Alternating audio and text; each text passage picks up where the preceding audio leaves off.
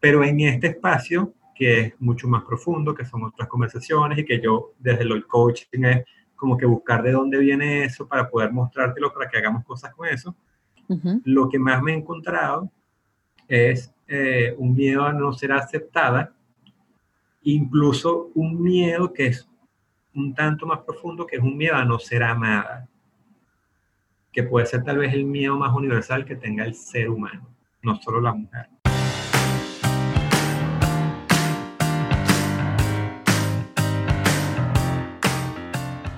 Bienvenidos a la aventura. Mi nombre es Melissa Rodríguez y soy nómada, emprendedora y aprendiz de la vida. Todas las semanas les voy a traer una entrevista con una persona interesante, que yo considere que está viviendo una vida a propósito, una vida extraordinaria, y de quien quiera aprender. O les puedo traer un capítulo corto, una bala, donde yo comparto una aventura personal, algo que está aprendiendo yo en mi vida. Mi invitado de hoy es Gerardo García, en orden cronológico, humano, sociólogo, fotógrafo y coach. Hace unos meses una amiga me sugirió que lo entrevistara y lo empecé a seguir en Instagram. Gerardo ofrece un servicio híbrido de coaching y fotografía que se llama Boudoir GM. Es para mujeres, a las que llama sus musas. Constantemente está compartiendo fotos que muestran la belleza y la profundidad humana y femenina también comparte preguntas e ideas que te retan a pensar en cómo te ves a ti misma, a cuestionar tus creencias, a analizar de dónde vienen y a tomar conciencia. Seguro van a notar lo que noté yo en la conversación, que Gerardo es extremadamente respetuoso y confiable. Más allá de unas fotos bonitas, lo que él busca es poner sus aprendizajes al servicio de otros y de él mismo para trabajar por un mundo mejor. Lo pueden seguir en Instagram en Gerard GM Foto. Eso es G-E-R-A-R-G-M-P-H-O-T-O. Espero que disfruten mucho esta conversación. Bueno, Gerardo, gracias por estar conmigo hoy. Hemos estado, te he estado siguiendo las últimas semanas y hemos estado hablando un poquito por, por Instagram y la verdad es que tenía muchas ganas de esta entrevista. Em, gracias por tomarte el tiempo para conectarte. No, vale, gracias a ti por todo, por estar aquí, por este espacio. Cuéntame, Gerardo, ¿cuál ha sido tu aventura favorita hasta el momento? Mira, mi aventura favorita y, bueno, y, atado obviamente a lo, que estoy haciendo ahorita, probablemente sea el, haberme atrevido a, hacer estas sesiones. A ver, estas sesiones de, retratar la intimidad femenina que, que tienen muchos juicios del solo hecho de, de, hacer las fotografías, bueno, desde chalequeos de los panas, desde juicios de las mismas mujeres, desde pseudoataques que ha recibido incluso mi esposa, que, que bolas que su esposo esté haciéndole fotos a mujeres en pelota, eh, digamos, viendo a una persona que, bueno, que es un hombre casado, un padre de dos hijos, que trabaja en, en una buena empresa, que es algo así como, aparte de irreverente, como pudiese estar rozando ciertos juicios, ciertos límites de la moralidad o de ciertas cosas. Por eso digo que termina siendo una aventura el, el, el disfrutar, primero hacer algo que no le gusta, independientemente de lo que digan otras personas, no tiene por qué gustarle a todo el mundo. Eh, y también me ha ayudado también la tranquilidad de, de, saber que estoy haciendo algo con un marco de respeto eh, gigantesco, eh, basado en competencias súper importantes, no solo de fotografía, sino también del coaching. Y sinceramente también que las mujeres con las que puedo compartirlo ven algo de muchísimo valor en este espacio, cosa que como que me retroalimenta el, el, que es un camino que, que, a lo mejor no le va a gustar a todo el mundo, este, que muchos podrán opinar de eso, pero que para quienes lo han vivido eh, ha sido algo muy, muy, muy importante. Y, y, para las personas que no te conocen, ¿de qué son las sesiones? ¿Cómo son las sesiones? Mira, las sesiones son, eh, es, un, es, un, proyecto fotográfico principalmente, eh, trabajando la intimidad femenina, de hecho se llama Boudoir Gerard GM, que es como mi, de hecho mi usuario desde hace tiempo en redes sociales y por eso, bueno, el, el, es la mirada que yo le puedo dar al boudoir. El boudoir es un concepto eh, como de intimidad que viene desde, desde hace tiempo y, y que relata, el boudoir es un espacio, eh, era como un cuarto antes del cuarto dormitorio donde dormían las mujeres o las parejas eh, en el siglo ya ni me acuerdo ni cuál, siglo XV, XVII de, de, Francia. De hecho, es un término que acuña o que lo, popular, lo populariza más eh, Marqués de Sade en sus relatos, Eh, El boudoir era como el espacio, era como un vestier, era como que el espacio eh, donde solo estaban mujeres, donde se vestían las mujeres, ayudadas por las matronas, por las, como las personas de servidumbre, donde eh, podía estar una o varias mujeres, pero era solo para mujeres, donde se daba mucho de las conversaciones típicas de intimidad femenina, eh, donde no, necesariamente tenía que ver con lo sexual, eh, y donde había como que mucho morbo en el sentido de, desde el hombre de saber qué pasaba ahí, precisamente porque no podía pasar, no podía estar ahí, no podía vivirlo. Era lo prohibido.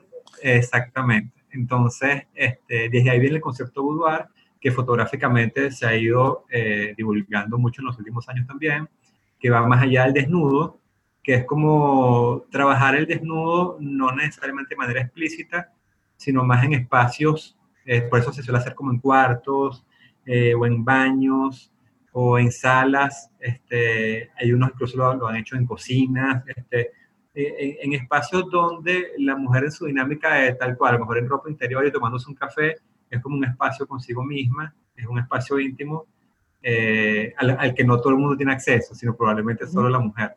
Entonces, por ahí van los tiros desde el punto de vista del concepto. Okay. Y, y, el plus que, que, le doy yo es poder meter el tema del coaching en, en cómo darle sentido a esa sesión para cada mujer, no, no desde mi concepto de intimidad femenina, sino desde lo que para esa mujer es su intimidad y cómo encontrarle un, una mirada fotográfica a eso que, que, de alguna forma me relata a cada mujer.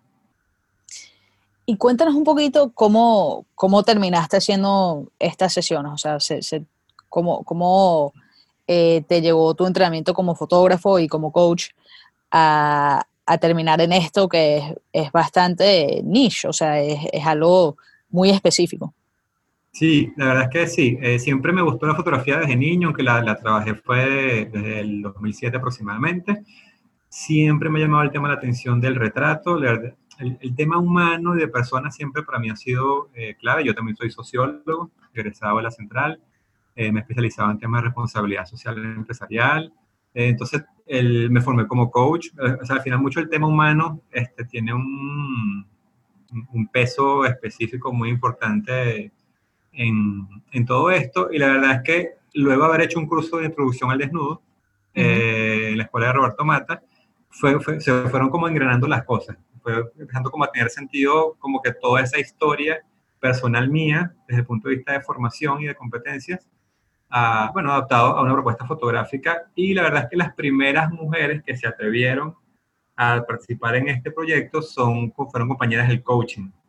Entonces las conversaciones también tenían otro matiz, porque manejábamos los dos las distinciones del coach, entonces las conversaciones iban sobre, eh, más precisamente sobre lo humano, sobre los miedos, sobre lo que estamos descubriendo o lo que descubría ella de sí misma que es mucho más poderoso que una persona que de repente no tenga las herramientas y sencillamente se enfrente como que a la lente de, de un fotógrafo. Entonces, a partir de ahí, de las conversaciones, fue como, me di cuenta muy rápidamente que había algo mucho más que sencillamente hacer fotos de mujeres desnudas o, de fotos en, eh, con, en, la intimidad de, de, las mujeres. Y fue, bueno, desde conocer el tema del boudoir y todo eso, fue como darle esas pinceladas particulares.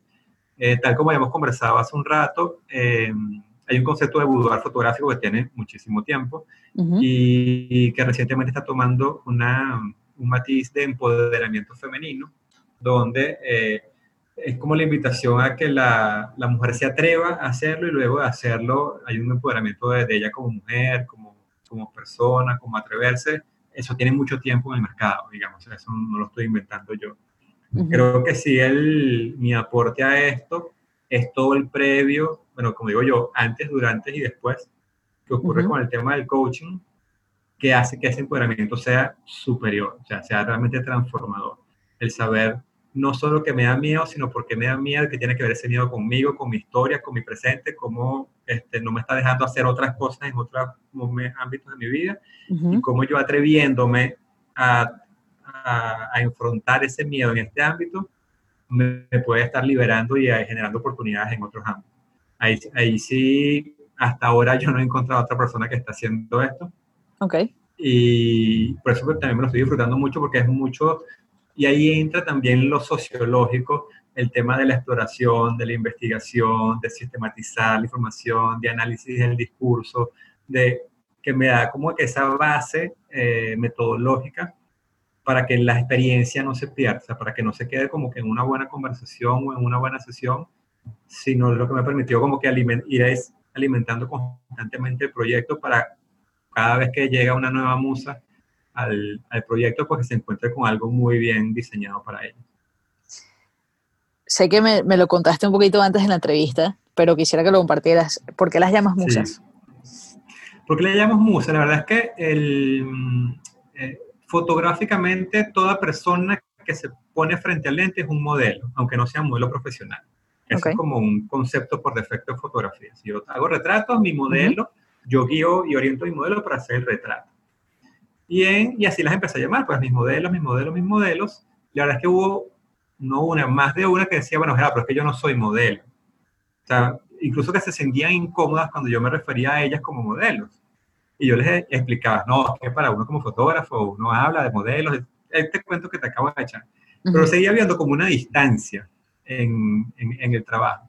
Y en una de esas, eh, con una de las sesiones, con una de las musas, eh, tuvimos una conversación muy reveladora de ella misma que se dio cuenta sobre eh, aspectos de su cuerpo que ella odiaba, no que no le gustaban, que ella odiaba, y cómo quería atreverse a darle una mirada distinta a, ese, a esa parte del cuerpo, a ver si se reconciliaba con esa parte de su cuerpo.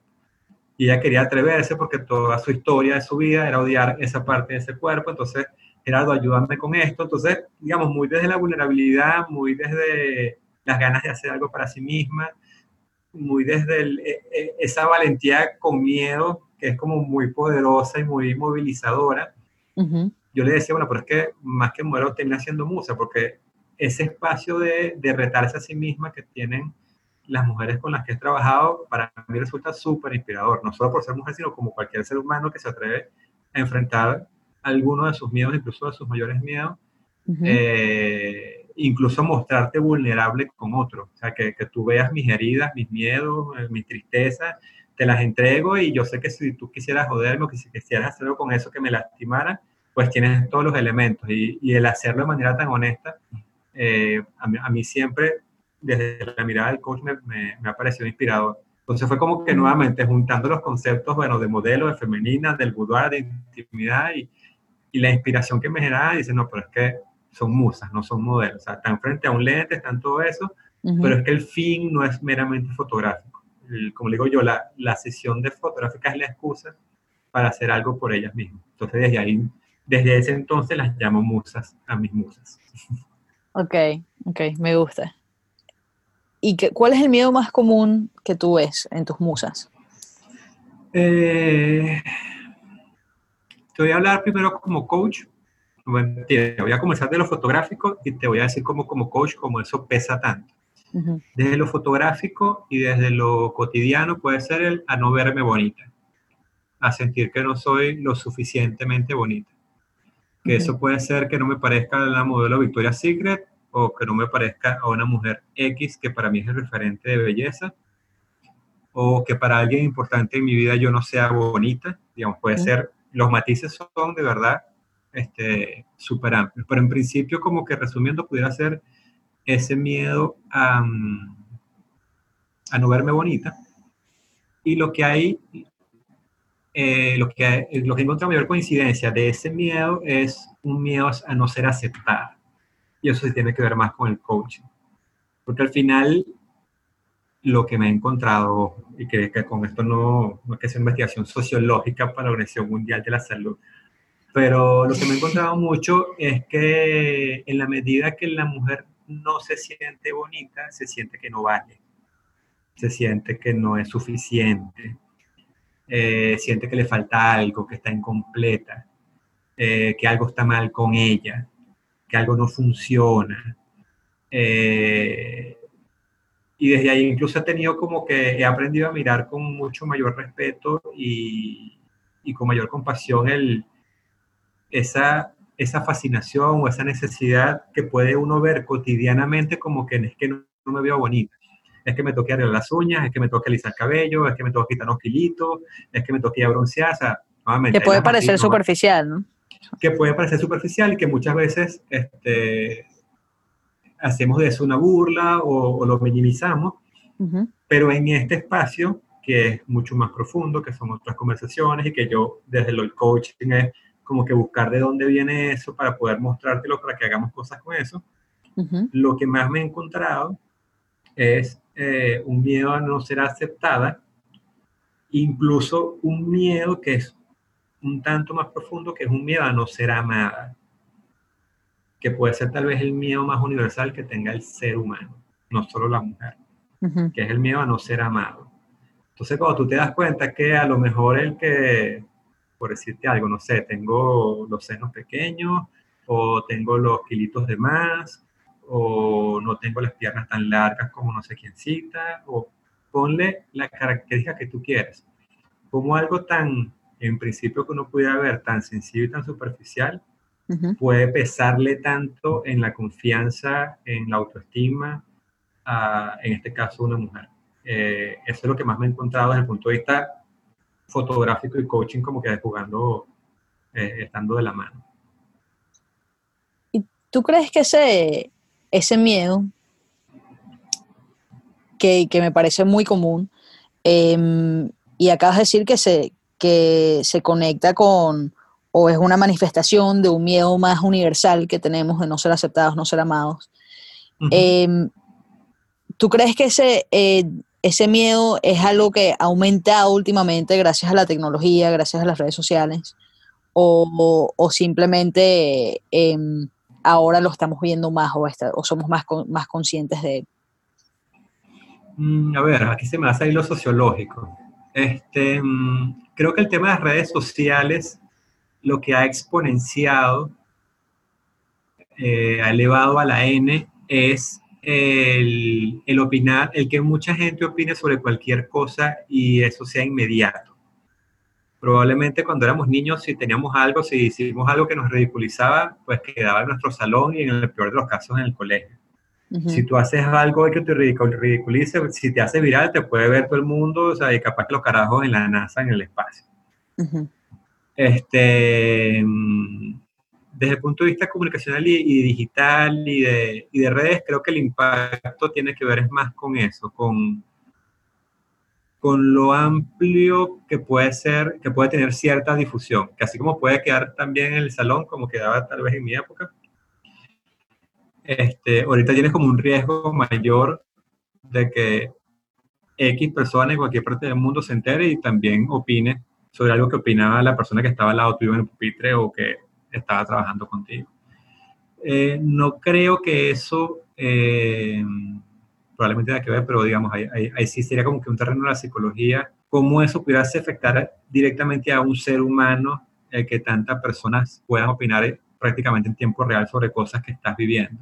Desde el punto de vista del coaching, eh, mm, creo que no tiene mucho que ver, digamos, o que, tiene que tendrá que ver según tu historia particular, pero más allá de las redes y de la información, eh, creo que el, el elemento, eh, como que sacándolo con pinza que pudiese tomarse, es qué tanto pesa la opinión de otro sobre mí. O sea, qué tanto me define la opinión del otro. O sea, yo no sé, si yo soy negro, pero todo el mundo me dice que soy blanco, bueno, ¿qué tanto tiene, qué tanto pesa eso en, coño, será que soy blanco y yo me estoy viendo negro? O, eh, digamos, o, yo creo que soy bajito y me ven alto, o yo creo que soy simpático y me ven atorrante.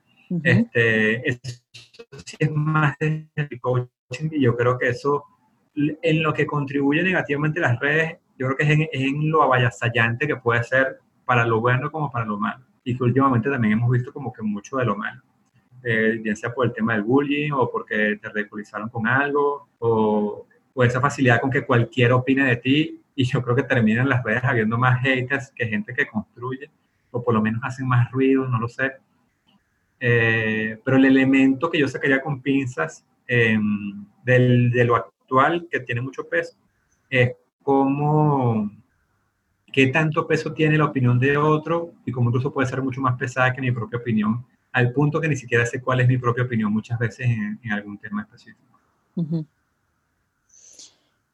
¿Y qué es para ti la vulnerabilidad como algo que, trabajas con, las musas antes de las fotos? O, como algo que tú ves eh, desarrollarse eh, en las musas cuando están contigo, cuando están haciéndose ese trabajo final de las fotos? Ok. desde el punto de vista de coaching, en el trabajo que hago con las musas, la vulnerabilidad yo la asocio mucho a eh, como a dos grandes cosas que pueden a veces ser la misma o ser cosas distintas. Y son eh, mis sombras. Mis sombras es aquello que eh, no me gusta de mí, es aquello con lo que yo no, me, no me he reconciliado, no he hecho las paces, no, no acepto de mí, no me gusta. Eso por un lado. Y por otro lado, que hay veces que coinciden, que son sombra y cosas que me hacen sentirme débil, que no necesariamente las oculto, no necesariamente, incluso me pueden gustar y me pueden hacer sentir orgulloso por, digamos, en, determinado ámbito, pero también en otro ámbito me puede hacer sentir débil. Eh, desde el punto de vista de la musa, la vulnerabilidad comienza más por ahí, con lo que me hace sentir débil, porque me hace sentir insegura, porque me hace sentir que no soy suficiente, porque porque me hace lidiar con algo que también es muy común, que es que mucha gente me dice que soy bonita y yo no me veo así. Y eso aplica desde la más preciosa mujer que tú puedas imaginar, Melissa, hasta la persona más sencilla y básica que ni siquiera pudiera ser referente ni de belleza ni de fealdad, sino son, digamos, una persona que incluso vive, en, eh, digamos, con, con, con, otra perspectiva. Pero parece mentira lo mucho que se repite él, no me veo tan bonita como otros me ven y cómo incluso puede hacerte sentir incómoda, al punto que no te gusta que te lo digan y terminas pasando como por maleducada, malhumorada, loca, este, porque bueno, yo dije que tú eres bonita y tú me saliste con una patada. Este, Parece mentira, eh, yo como hombre y como, como amigo, porque muchas son amigas mías, este, como coach, que son cosas que en coaching pueden más o menos salir, pero que aquí salen por la calle del medio, en el tema fotográfico, Em, se repite bastante, se repite muchísimo más de lo que creemos. Ese, esa, esa forma de verme incluso un poquito peor de lo que, o no tan bonita como pueden ver otros. Y como eso no me, no me termina afectándome de manera negativa, incluso en el trato cotidiano con las personas que me lo dicen. ¿Y, y qué cambios has visto? En, o sea, ¿has visto algún cambio en una musa que te diga eso y después llega al final después de las fotos a decirte, ahora sí me veo bonita, ahora sí entiendo por qué me dicen eso, o, a lo mejor hasta han aprendido a aceptar esos piropos.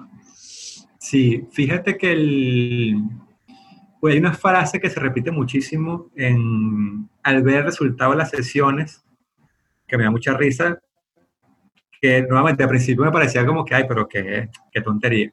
Y después viendo que se repite tanto y, viendo un poquito más desde afuera y ver, cómo, cómo, tiene que ver eso con su historia, la frase es, esta soy yo. O al verse en las fotos, lo primero que se plantean es, esta soy yo. O sea, es incluso cómo se pone en duda ella misma de que en este caso pueda verse bien. Que eso es la primera vez, yo la agarré de joda y que no, Iván, esa es tu hermana morocha y tal, no sé qué, que le hice una foto, pero te la estoy mostrando a ti. O sea, pero luego, dándome la pausa como coach y ver qué hay detrás de esa frase, lo que hay detrás de esa frase es, yo, digamos, y como lo han dicho, o sea, yo jamás pensé que me podía ver así de bien, Gerardo. Yo jamás pensé que podía verme así de sensual, yo jamás pensé que me podía ver así de bonita, yo jamás que pensé que podía hacer una foto tan bonita, este, que puede ser una frase muy tonta, pero que cuando tú te la respiras y la piensas, dices, wow, o sea, que entonces como te estás viendo, que te, qué te permites ver de ti, qué no te permites ver de ti. Y a partir de ahí, la verdad es que ha habido muchas experiencias súper lindas de, de, sobre todo de mirar, de poder, de darse permiso de mirarse distinto. Ya aceptar los pilotos, los piropos, perdón, ya es incluso un nivel más avanzado, porque eso es algo que no, que no se aprende de la noche a la mañana. Pero el verlas que pueden caminar hasta más erguidas, este, más orgullosas, eh, eh, y, y como, como, en joda utilizan, no, pero es que si tuvieses mis fotos, no sé qué y tal, que parezco modelo.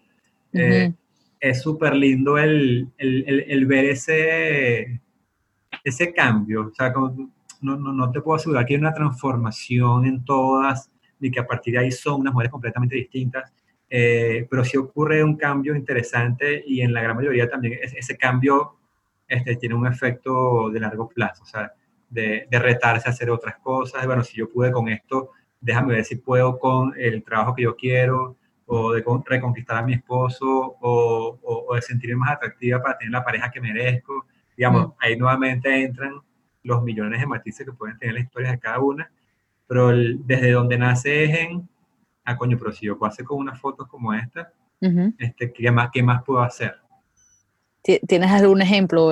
¿Cuál es el ejemplo que te viene a la mente eh, cuando piensas en, en, eso? ¿En alguna mujer que, que, haya pasado por ese proceso y, y, lo haya llevado a otros áreas de su vida? Mira, hay, hay tres casos que, que particularmente me, los tengo muy frescos. Una que es que eh, uno de los principales eh, detractores de hacer esta sesión era su esposo. Le estaba cero ganado la idea de que su mujer se pusiera en pelota frente a un carajo extraño. este, que además este caso es muy particular porque fue la primera musa que llegó a mí por las, por las redes. Vio las fotos de, una amiga, de la amiga, de la amiga, de la amiga, le gustó, entró a mi cuenta, vio la foto, le pareció de ping, empezó a seguirme y llegó un día y dijo, este, cómo es este peo, este, qué haces, este, qué tengo que hacer, y al final culminó su, su sesión de fotos. Entonces, tiene como que doble logro, porque bueno, porque es, muchas de las que lo han hecho es porque me conocen desde muchísimo tiempo, me tienen confianza, este, muchas del mundo del coaching, entonces que también tienen como una mirada distinta de poder atreverse, que saben más o menos lo que van a buscar con esto. Esta llegó así como, vaya, esta no me gustó, me pareció nota, tengo peo, no sé, a mi esposo no le gusta, no estoy tan segura. ¿eh? Y el resultado con ella, eh, ella fue una de las que dijo, esta soy yo, fue la de las que preguntó.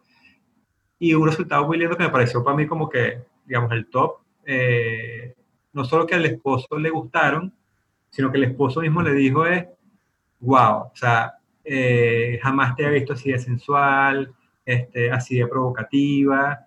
Eh, pero entonces, entonces ella lo sintió y en principio me comenta como un, como un regaño.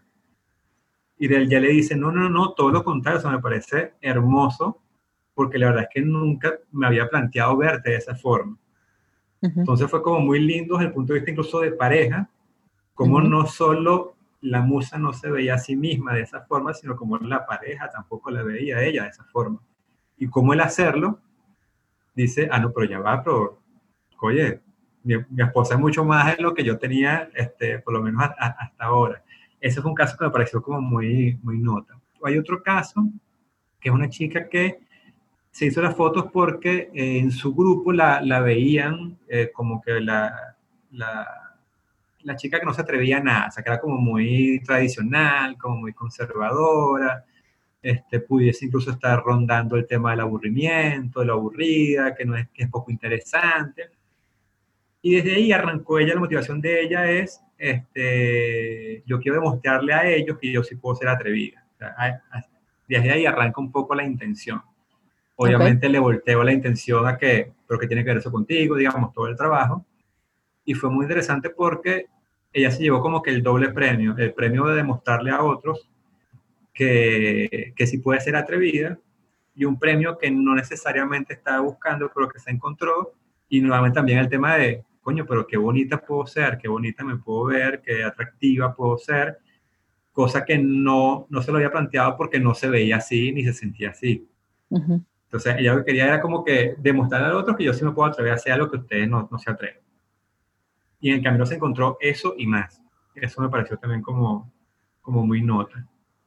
Y em, el tercer eh, caso es una chica también que ella dice, yo nunca me he hecho sesiones de fotos, las sesiones de fotos, hasta las fotos que yo me hago son las selfies con los panas, que es lo típico que se hace, pero nada más allá de eso, partiendo también de que no le gustaba eh, cómo se ve, tanto que entonces una de las confesiones es, una, ella siempre se había querido hacer una sesión de fotos y nunca la había hecho porque no se sentía lo suficientemente atractiva como para hacerse una sesión de fotos. Eh, y la sesión de ella fue también una belleza, eh, trabajando con, no solo con sus miedos y con una autopercepción que no necesariamente le ayudaba, sino como logrando eh, reconciliarse con partes de su cuerpo que no le gustaban eh, y viéndose muy, muy, muy atractiva. Dicho no solo por ella, sino por personas de su entera confianza, eh, familia y amigos, que incluso ella todavía está en el proceso de creérselo, como de aceptar el piropo, pues, tal como decías tú. Pero que fue súper interesante porque ella, digamos, me lo dice, tenemos obviamente una, una relación extraordinaria, y me dice, a que yo siempre que estoy en algún momento, que yo siento que no puedo, que no me van a salir las cosas, que no sé qué cosa, este, me acuerdo que, que yo me hice las fotos y que quedaron bien. Entonces, mm. este, es como, no sé si llamarlo un cambio o transformación, pero sí es un elemento distinto que, que puede incorporar ella eh, y que lo está haciendo y que gracias a Dios le, pues, le está yendo muy bien con donde ha decidido hacerlo. Qué bueno, le dio evidencia sobre ella misma para poder usar después, de ser, bueno, si, si pude hacer esto y salió bien, y aprendí esto de mí misma, lo puedo hacer, puedo hacer esta otra cosa que tengo enfrente. Así es, así es. Todo este proceso de, de trabajar con las musas, em, ¿te, ha dado, ¿te ha dado a ti alguna perspectiva nueva sobre ti mismo? ¿O te ha cambiado, te ha cambiado a ti algo en tu vida? O sea, personalmente hablando. Eh, mira, sí, eh, la respuesta automática es sí, porque de hecho entrarle al proyecto sin saber lo que me iba a encontrar ni siquiera fue un reto a mis propios miedos, a mis propias dudas, a mis propias sombras, de precisamente muchos juicios que efectivamente recibí, de qué es eso de tomándole fotos mujeres desnudas, de, desde el tema moral, desde lo que pueden opinar de otros, de lo que no tanto pensar mi esposa, porque mi esposa, digamos, tenemos una muy buena relación, muy buena comunicación, eh, pero sí como entender también cómo ella lo iba a llevar. O sea, una cosa es saber cuál puede ser el propósito y qué, y qué, y qué puedo buscar yo con determinado proyecto, determinada iniciativa, pero al final todos somos humanos, todos tenemos miedos, todos tenemos dudas y, y, y era más como, bueno, básicamente, pero ¿será que le va a gustar? ¿No le va a gustar? Este, me va a armar un rollo, este, me va a prohibir hacerlo, o sea, va a ser un rollo en la casa por esto. Digamos, el solo hecho de empezar a pensar, hacer las fotos, este tipo de fotos fue un reto para mí por mi propia historia personal, pues, por mis propios miedos, por mis propias dudas, por, mi propio, por el propio peso del que dirán, de que estoy haciendo lo que estoy haciendo. Y, y ya estando en el proyecto, eh, sí, me ha cambiado muchísimo en dos vías, en, fortalecer qué bonito cuando uno se atreve a hacer las cosas en las que cree, este, atreverse a la aventura, para estar un poco en sintonía con, con esto. Eh, y al mismo tiempo como el lindo regalo que yo he tenido que es que el hacerlo me está trayendo la posibilidad de hacer mucho por las personas que deciden participar en él. O sea, como para las musas que han participado, eh, está siendo tremendamente significativo. O sea, este, he recibido como mensajes también como eh, no, lo, no, lo, dejes de hacer nunca, o sea, todas las mujeres mm. deberían tener la oportunidad de poder tener un espacio contigo, de, de poder entender, eh, entenderse como seres completamente distintos, de poder vivir la experiencia. Hay musas que incluso me dicen, me han cambiado la vida, Gerardo, o sea, una musa que vivía en un país con una relación un país distinto, ella migró, venezolana, amiga mía. Con una situación súper complicada desde el punto de vista de, de, migrante, con una relación de pareja súper complicada.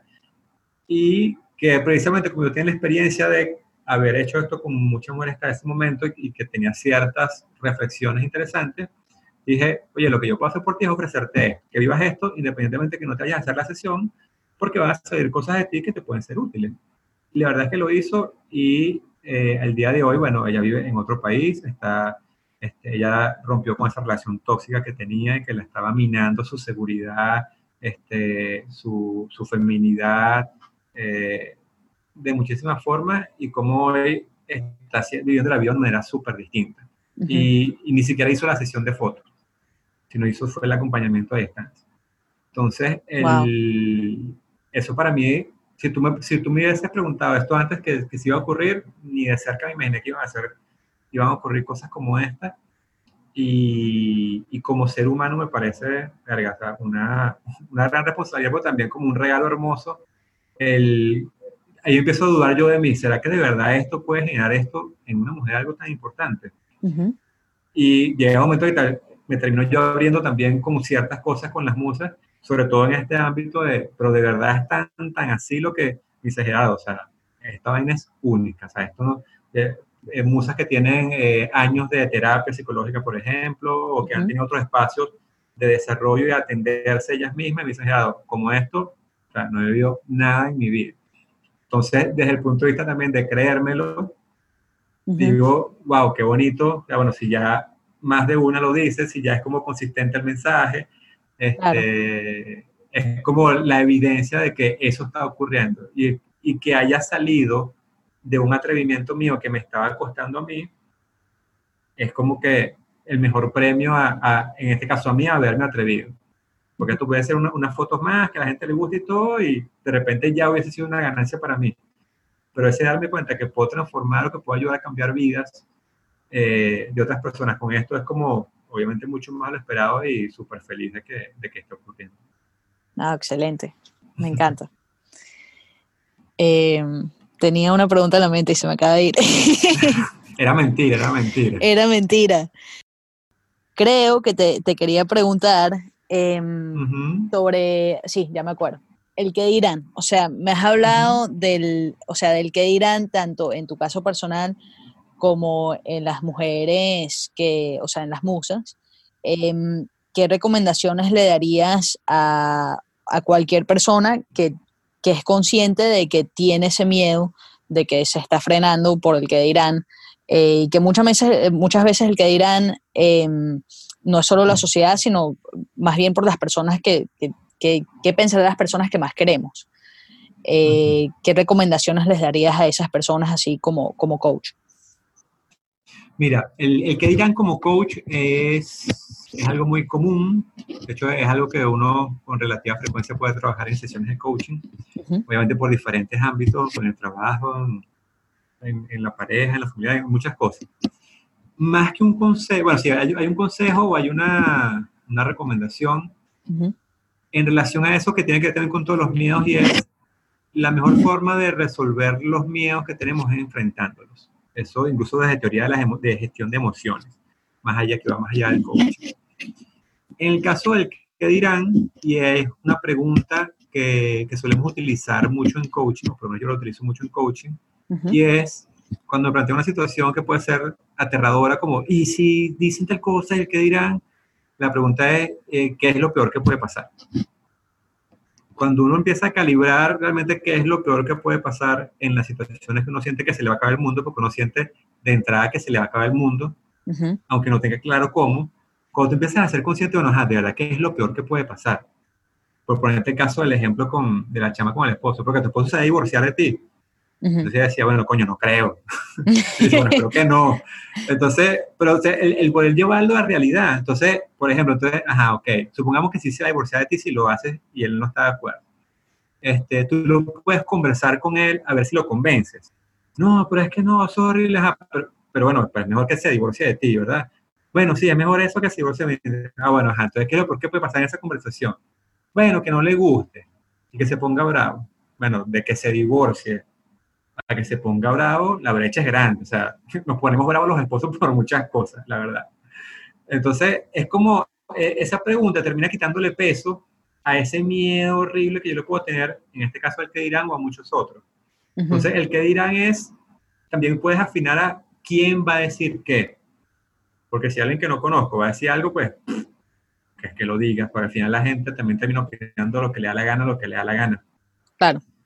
Eh, y desde el coaching, más que una recomendación, es un trabajo que particularmente hago yo desde lo que aprendí, y es más allá del que dirán, es qué dices tú.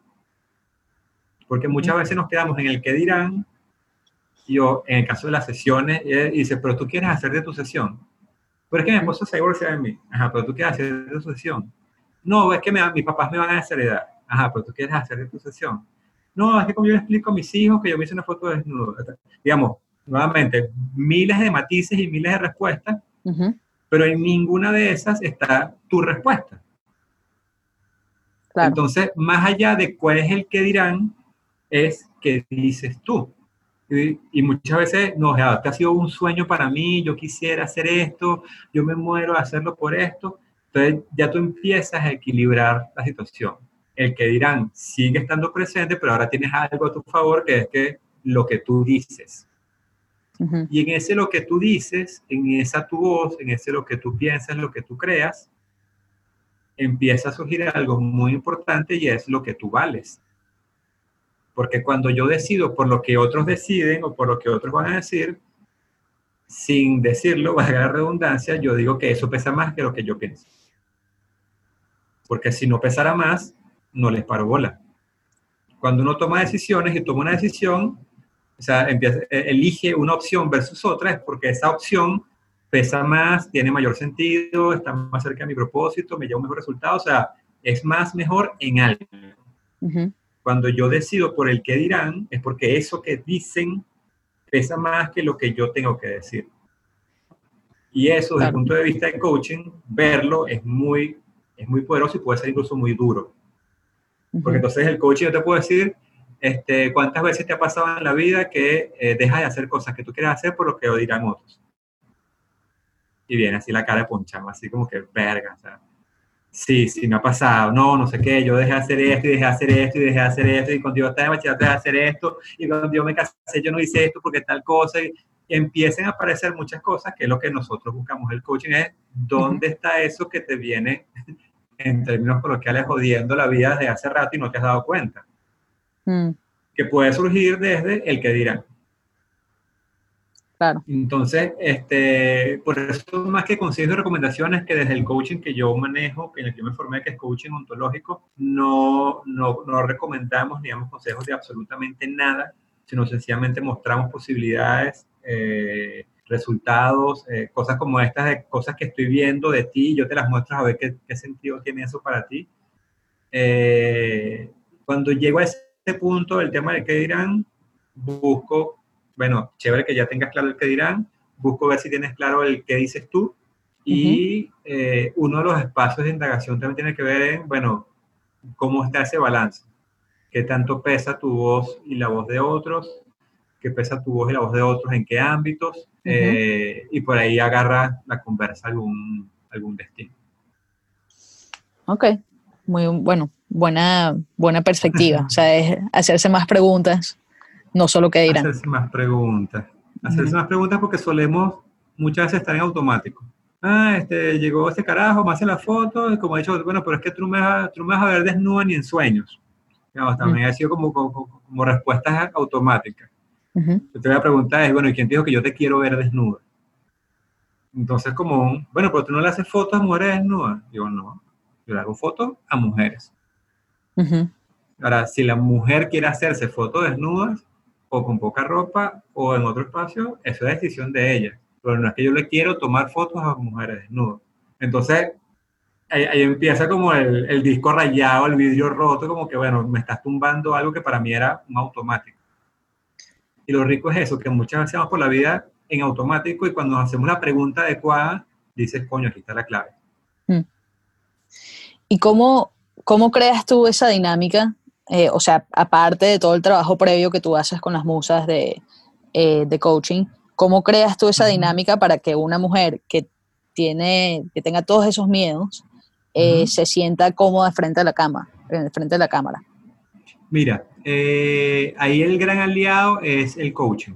Este, digamos, ahí es 100% competencias del coach, que aprendemos a generar lo que nosotros llamamos la burbuja de confianza eh, para que una persona te pueda decir lo que probablemente no le ha dicho a nadie en su vida. Desde quiero matar a mi jefe, desde me quiero divorciar, desde le fui infiel a mi esposo con su hermano, o sea, N cantidad de vanas que puede vivir cualquier ser humano y que obviamente no se siente orgulloso de eso o no sabe cómo resolverlo o, digamos, es lo que lo tiene como entrampado y por eso pide ayuda. Como coach nos formamos para que ese espacio sea lo más eh, abierto, confiable, seguro y cercano posible.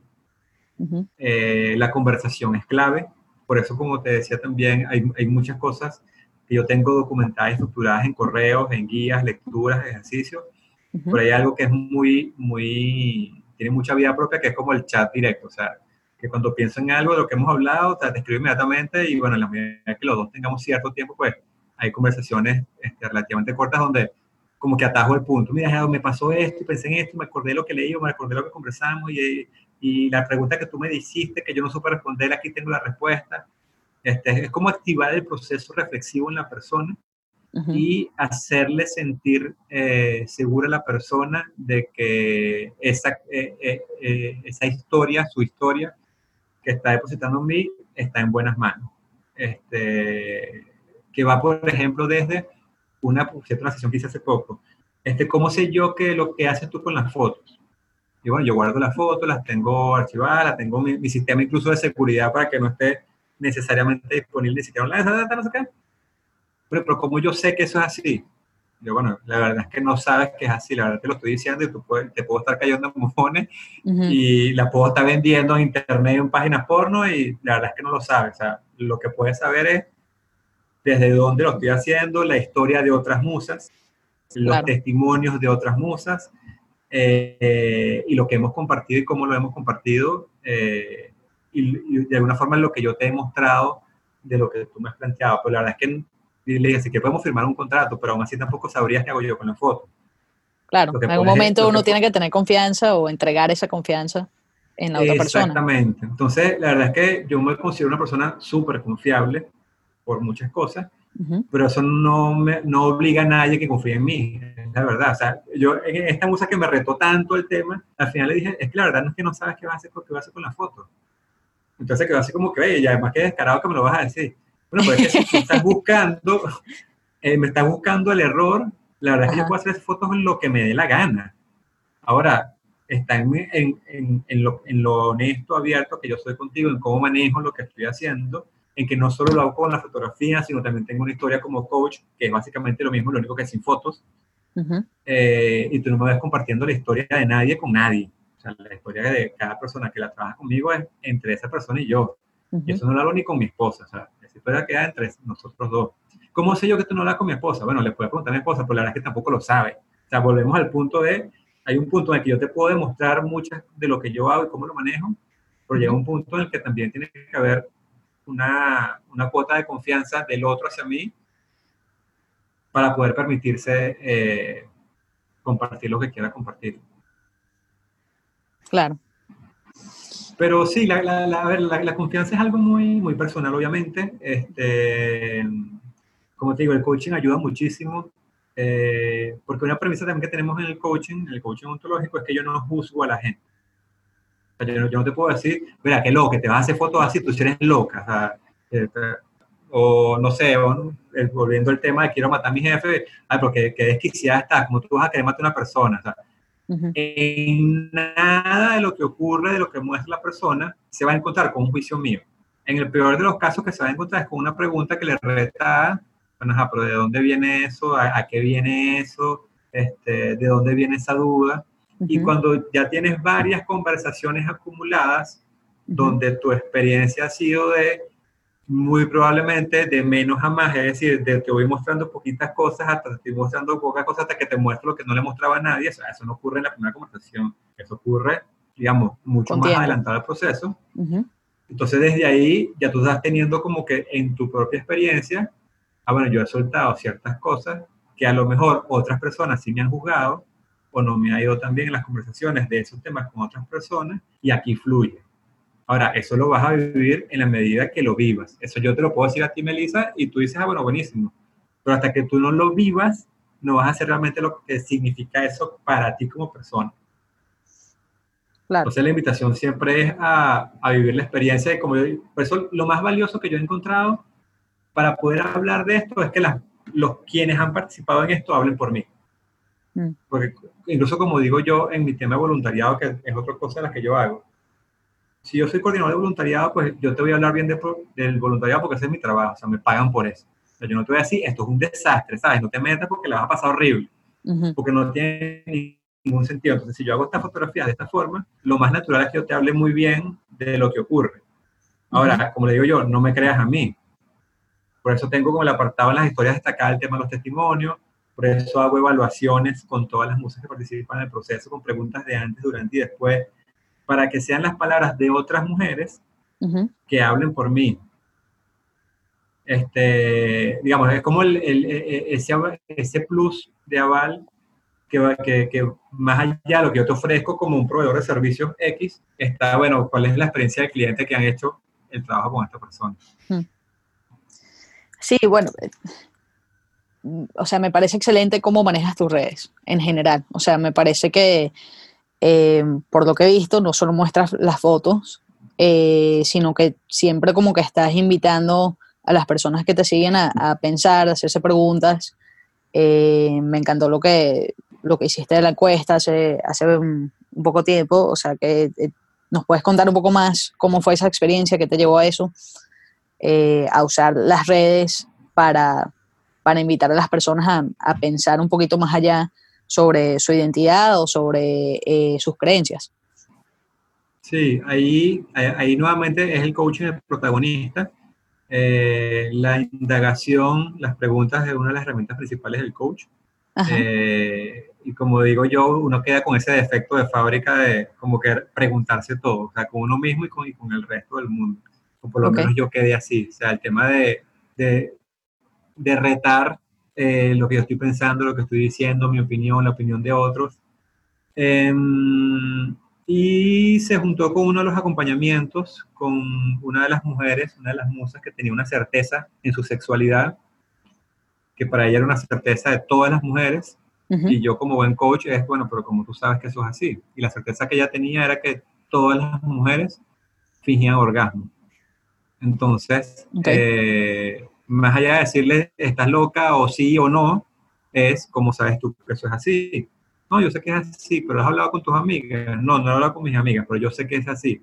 Entonces, esas certezas que no tienen fundamento, como decimos nosotros, no tienen juicios fundados, son como muy fáciles de rebatir porque se termina convirtiendo no en una certeza, sino en una opinión. O sea, yo opino que las mujeres son así. Y así como ella opina eso, hay otra mujer que puede opinar otra cosa y 10 mujeres más que pueden opinar 10 cosas distintas. Y la invitación fue, bueno, vamos a llevarlo a las historias. Las historias suelen ser muchísimo más em, activas que el, que, el, que, la fotografía, que, que, que, sí, que el feed de los posts, porque mucho de lo que ocurre es que la gente incluso me lo ha dicho, dice, ah, pero es que yo no puedo poner a hacerle like y a comentar tus posts por, por, lo que tú haces. O sea, ya está el juicio de que bolas, que incluso yo estoy siguiendo una cuenta de mujeres en pelota.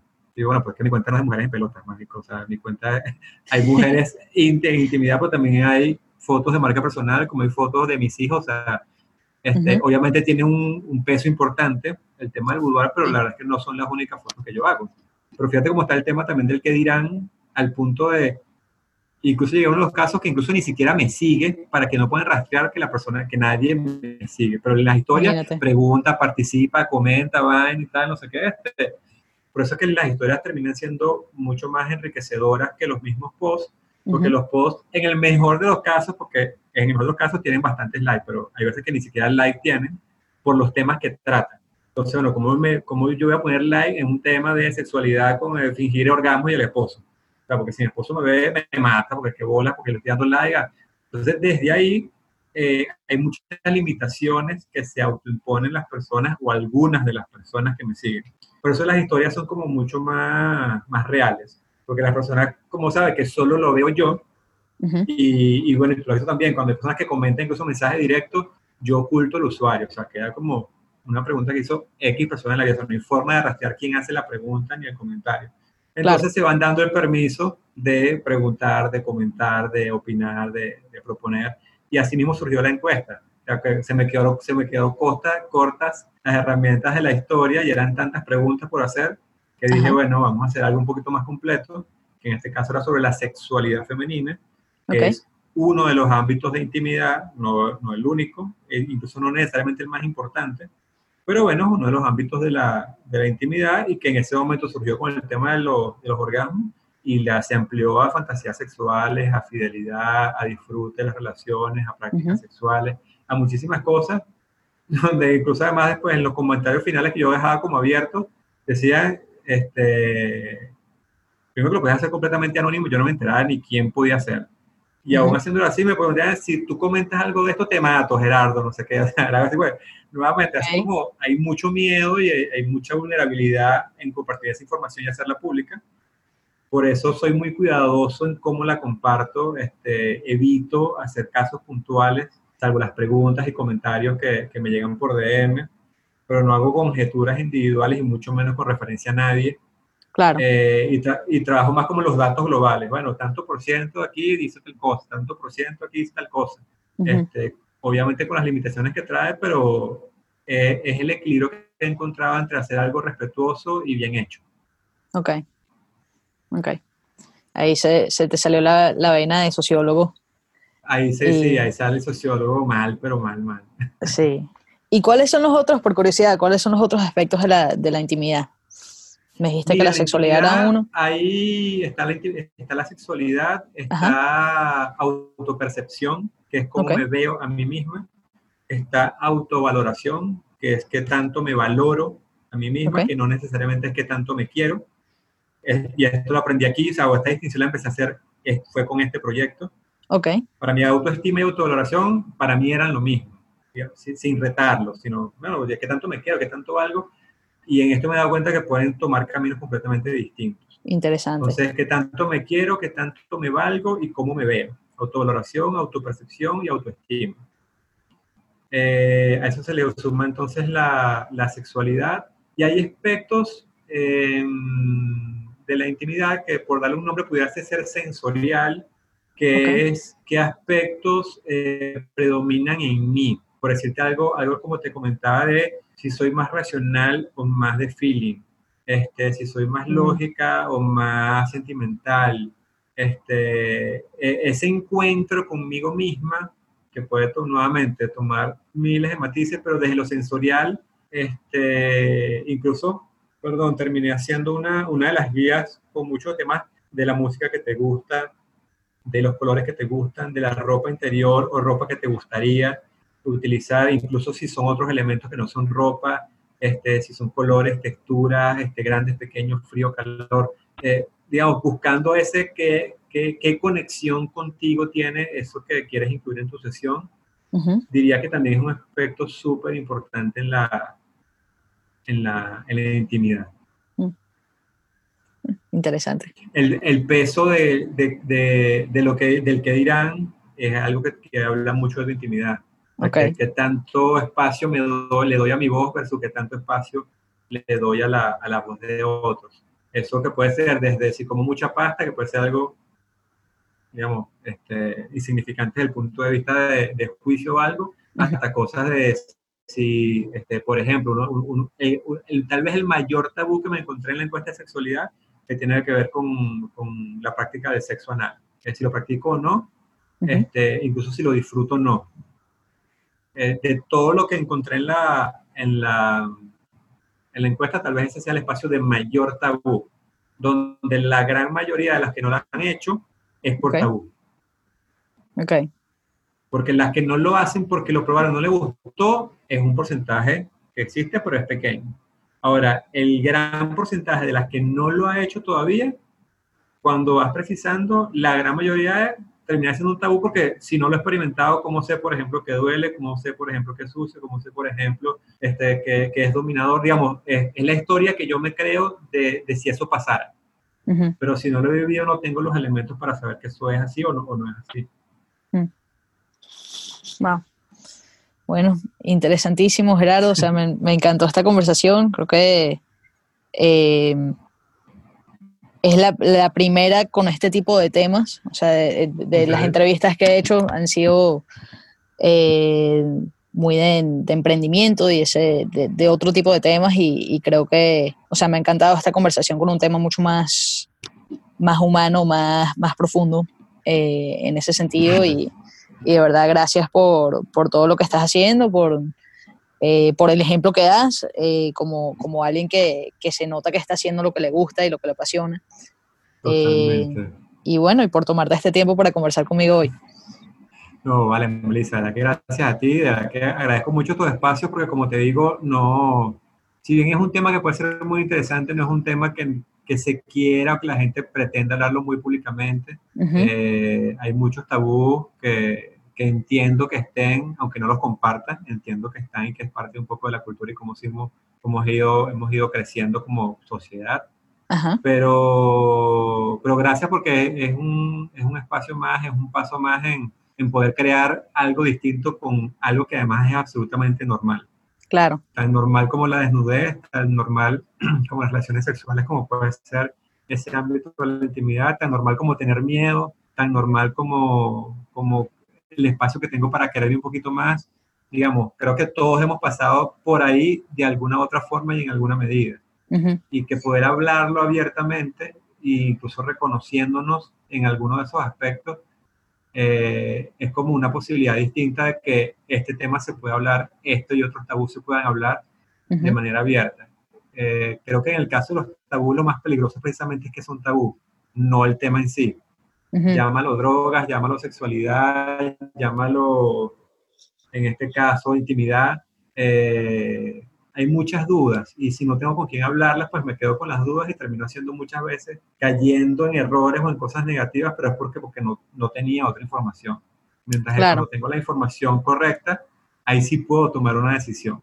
Ahí sí digo, ah, bueno, ya puedo, tengo más con qué sopesar y puedo atreverme o no atreverme. Ya eso es una decisión eh, completamente personal. Pero de verdad, muchísimas gracias porque este, es, es una contribución enorme a que la gente por lo menos se plantee este tema, este, se vaya a acostar y diga, coño, es verdad, este, no sé, seré, será, no será, me atrevería, no me atrevería, a mi esposo le gustaría, no le gustaría. Creo que es rico encontrar un espacio de, de salir de la rutina, de hablar de otra cosa, de, de, de verte de otra forma e incluso de, ¿por qué no?, de compartirlo con, obviamente con tus seres queridos, con tu, con tu círculo cercano. Así que gracias por eso, a mí lo disfruté mucho. Buenísimo, Gerardo. Estamos hablando, seguimos en contacto. Dale, Melissa, gracias. Gracias. Gracias por escuchar esta entrevista. Espero que les haya gustado, que hayan aprendido algo y que hayan sentido las ganas de cuestionar alguna de sus creencias. Pueden seguir a Gerardo en Instagram y como siempre me encantaría saber qué les pareció este episodio. Me pueden escribir un email a melisa.melisarj.com o me pueden conseguir en Instagram como melisa.r.j. Feliz día, chao aventureros.